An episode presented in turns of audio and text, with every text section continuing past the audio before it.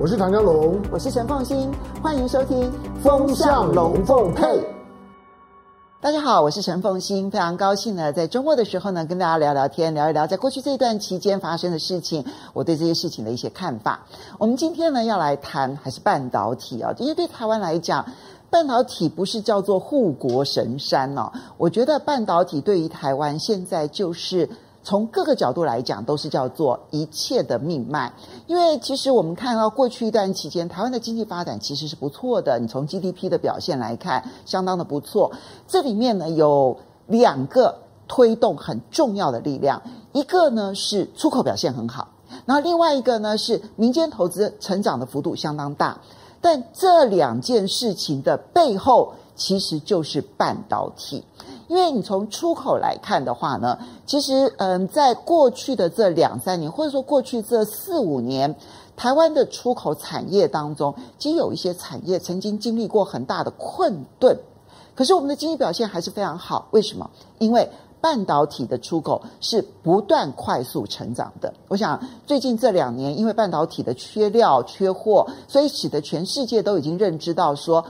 得半导体者。得天下，不管在任何的电子产业，甚至于汽车产业都是如此。一直到今年为止，汽车业的晶片的这一个缺料的问题还是没有彻彻底底的解决啊。所以这个是在出口的部分，半导体好，台湾的出口就好。而另外一个就是投资，我们知道，光是台积电任何一座晶圆厂的投资，其实光是那个投资就一百多亿美金以上了。所以呢。台积电只要在台湾，不管设七纳米厂、五纳米厂、三纳米厂，甚至于现在已经要投资二纳米的研发厂了。那么这一些呢，其实每一个投资案，它对给台湾的投资的贡献都非常的大。那么过去这几年，我们看到民间投资成长其实是相当不错的，大概每一年都有百分之五、百分之六的这个成长，而这个成长当中，绝大多数都是半导体成长。所以，你从某种角度来讲啊，台湾的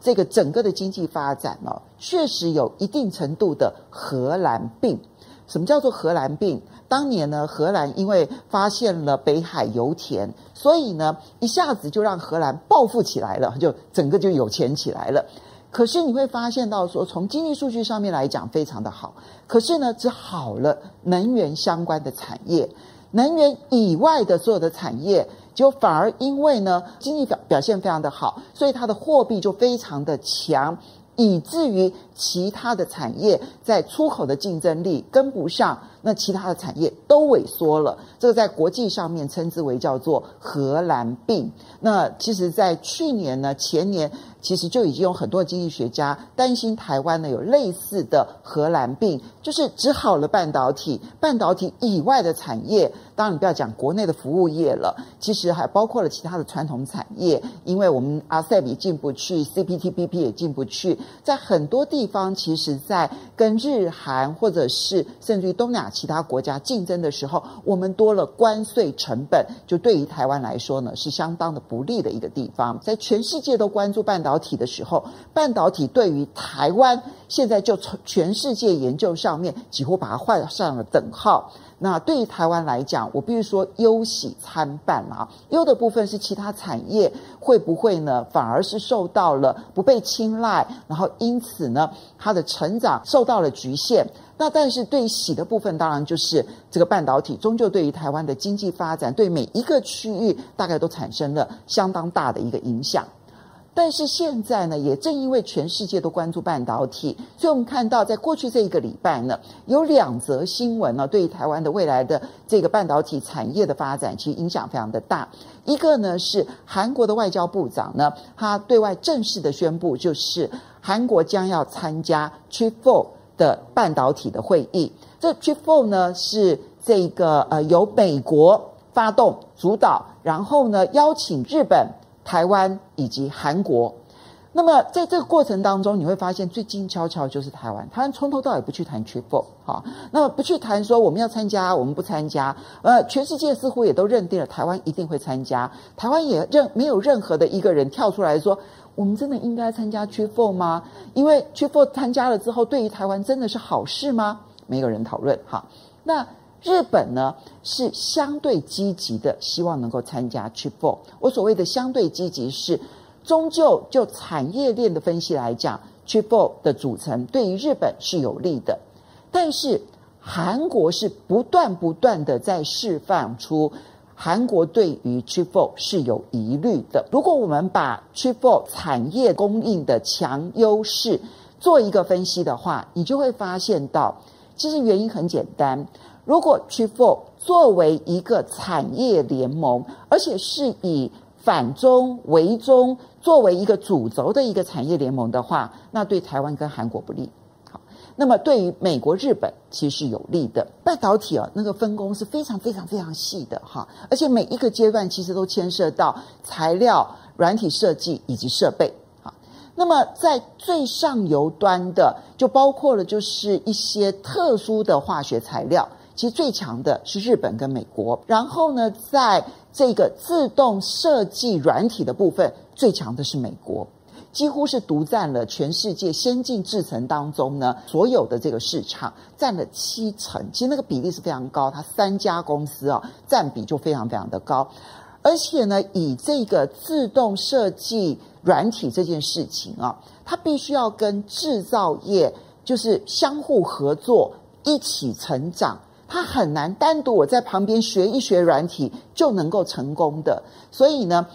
除非你得到制造业很大的一个支持，否则的话呢，你要长成一个非常先进的这种自动设计软体，其实几乎不可能。好，所以这是美国几乎独霸天下的强项。而在其他设备的部分呢，那么最强的就是美国跟荷兰。那另外在最上游的 IP 呢？最强的其实是英国的安谋。好，这样子点名完了，你就会发现到，其实这个最上游端的，不管是设备啦，或者是自动设计软体啦，或者是 IP 啦，其实主要强的是美国觉得它能够掌控的盟友。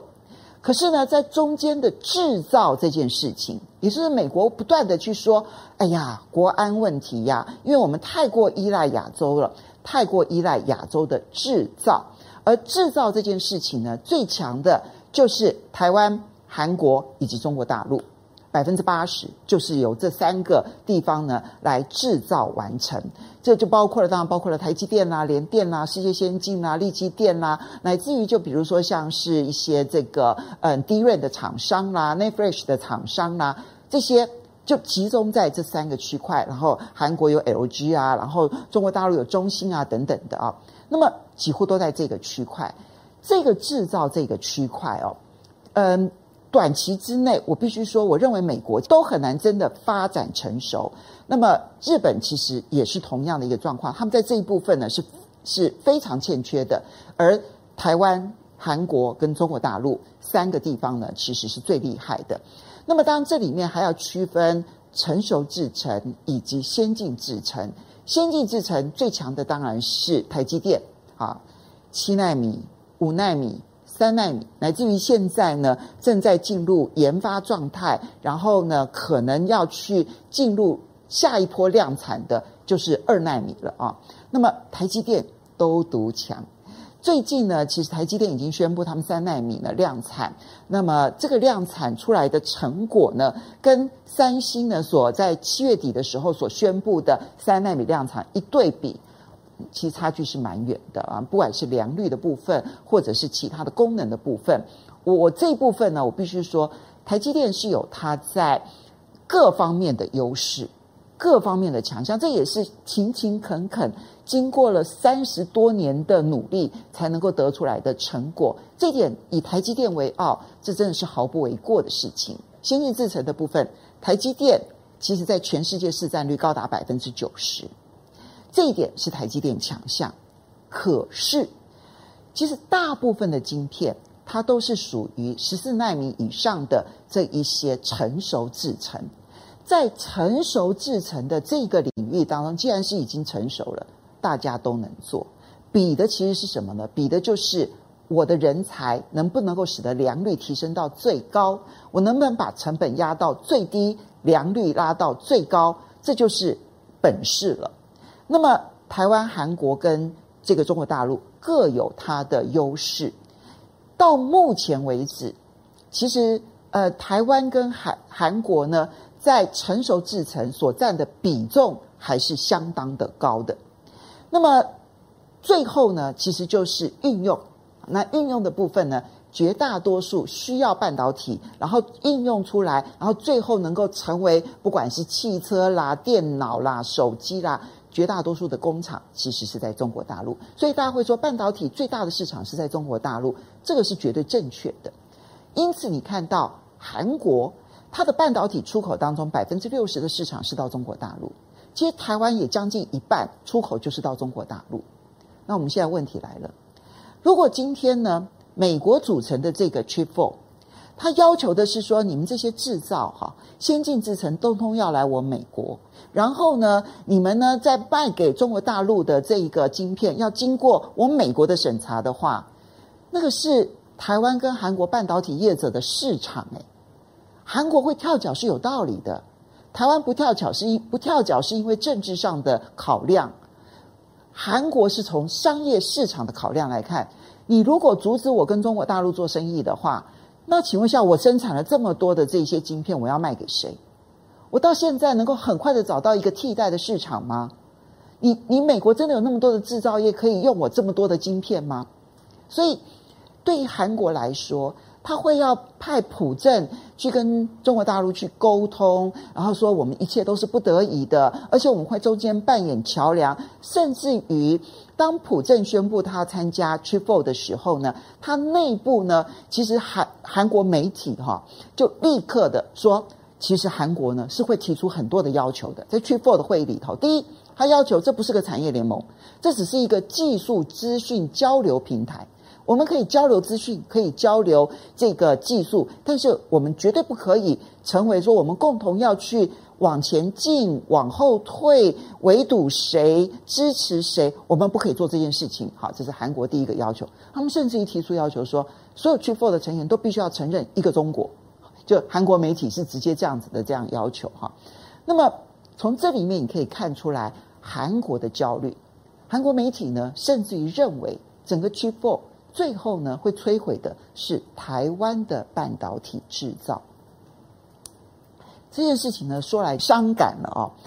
为什么他们会这样子的分析？主要的原因是因为如果要围堵中国大陆，韩国是不会配合的。那韩国不配合，可是又必须要减少对于中国大陆的晶片供应的话，对于美国来说，它施压日本也没有意义，因为本来日本生产的这这个晶片就不多了。那它唯一能够施压的地方，其实就是台湾了。我们现在不晓得 Chip Four 在下个月呢开会了之后，到底会如何的去界定它所扮演的角色？这个角色将会决定台。韩、中国大陆三方在未来晶片制造的时候，彼此之间的分工以及彼此之间的角色，在这个时候呢，传出来说，台积电那么即将呢要继亚利桑那州的这个五纳米厂之后呢，要在亚利桑那州另外再盖一个更先进制程的三纳米厂。三纳米厂就现在的量产来说的话，已经是最先进制程了。当然，等到它整个厂盖完，然后而且量产的话，也许那时候呢，最先进制程已经到了二纳米了。因为，呃，从台积电的这个规划来看的话，那个时候应该它的二奈米也已经是量产了。但是，很多人就开始担心说，台积电又是五奈米，又是三奈米，下下面会不会还有一个二奈米？然后后面还会不会有一些更先进的制程？都先到美国去呢？它会不会到最后掏空了在台湾的先进制程？我刚刚提到了成熟制程，其实经过了 Chip Four 之后，然后在中国大陆全力的发展半导体制造的过程当中，其实台湾的成熟制程是有可能受到红色供应链的压力而受到极大的影响的。可是先进制程好歹都还留在台湾。但会不会被美国强迫都要移到美国去呢？这个是一个大问号。其实早在台积电呢宣布要在亚利桑那州设立五纳米厂的时候呢，当时美国的半导体界就传言，美国政府要求台积电要设立的不是一座，而是六座，而且五纳米在美国的政界的人士当中，他们很多人就抱怨说，台积电到美国的不是最先进的制程，已经落后了，五纳米太落后了，他们要的是三纳米，他们要的是二纳米。当时传言很多，但台积电呢都表示不予置评，他们不对于未来呢那么可能的任何的发展呢，那么给予任何的答复。好，所以呢一切都是说评估中，或者是目前尚未考量。那现在呢台积电的回应是说还在评估中，但是一般认为台积电应该抵挡不了美国政府的压力。这也就是为什么你会看到，不管是这个嗯张忠谋啦、刘德英啦，那么高启全啦，他们要不断不断的接受美国媒体的访问，然后不断的要去强调说，美国要相信台湾，台湾是很好的伙伴，台湾是很好的盟友，在台湾制造先进制程完全不会有问题。那比如说像张忠谋，甚至于话讲得更直接，因为他反正已经退休了，他就会讲话讲得更直接，在美国是没有。这个竞争优势的，你硬逼着台积电到美国去设厂，成本只是高很多，其实没有办法呢，真正的完成说要达到美国制造。可是对美国来说，既然台海终有一天那个危机可能他没有办法百分之百的掌控，所以如何把先进制程从 Made in Taiwan 变成 Made in USA 就是他现在最重要的工作，所以刘德英怎么去说服美国的一般民众？那个是美国政府听不进去的，那也是美国政客们听不进去的。那么，到底台积电去美国设三奈米厂，会不会因此减少对台湾的投资？我觉得这一切都还很难说，因为台积电恐怕要去做一个很重要的一个大的一个。一个设算，在美国生产成本是非常高的，良率也很难达到在台湾的良率，不是水电的问题，不是土地的问题，而是人才的问题。技术人才不到那样子的一个程度，他就是没有办法做到那样子的良率。在台湾，其实一切都好处理；在美国，一切都不好处理。台积电确实内部有这样子的一个隐忧，担心我真的都移到了你美国之后，我的成本硬生生的增加了百分之五十，我还有没有竞争优势？那么，所以它如果只有美国的先进制程，而没有台湾的先进制程，它在成本上面无法降低。但是资本支出终究不是无限量的，它在资本支出在什么样的情况之下会达到它一个饱和点？我觉得现在呢，台积电之所以需要政治经济博士是有道理的，他必须要重新做做地缘政治上面的考量，去做他的全新布局。不过在这个过程当中呢，你会发现半导体对台湾很重要，半导体制造是台湾唯一的强项，但这一个唯一的强项，中国大陆可能会把成熟制程尽可能能吃多少就吃多少。而美国则是希望把先进制程能够吃多少就吃多少，这就是现在整个地缘政治在台湾半导体产业他们所希望做的事情。我是陈凤欣，非常高兴在周末的时候跟大家聊聊天，下一次再见喽，拜拜。